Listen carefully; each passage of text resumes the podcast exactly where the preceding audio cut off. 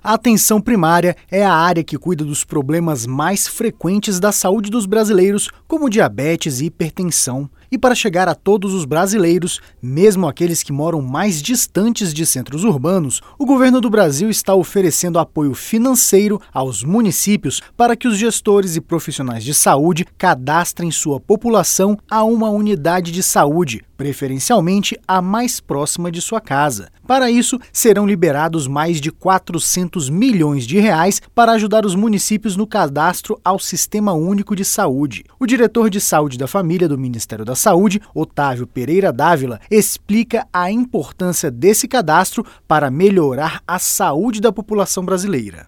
Então a dona Maria e o seu João que vão se cadastrar nessa unidade, eles precisam saber que esse cadastramento é importante, porque a gente vai acompanhar o trabalho que aquela equipe de saúde da família está fazendo para melhorar a saúde da dona Maria e do seu João. Nós vamos saber qual o trabalho que o médico, o enfermeiro, o dentista, o técnico de enfermagem, o agente comunitário está fazendo, que esteja trazendo resultados para melhorar a saúde da dona Maria e do seu João. Nós vamos saber isso em tempo real através dos sistemas de informação em saúde do Ministério da Saúde. Por isso que o cadastramento é importante. Ao todo, serão quase 9 mil reais para cada uma das 45 mil equipes de saúde da família. Esse recurso estará disponível para todos os municípios brasileiros ainda neste mês de dezembro. Até abril de 2020, todas essas equipes de saúde da família terão de atingir a meta de cadastro, que é de 70% da população. Reportagem Janari Damascena.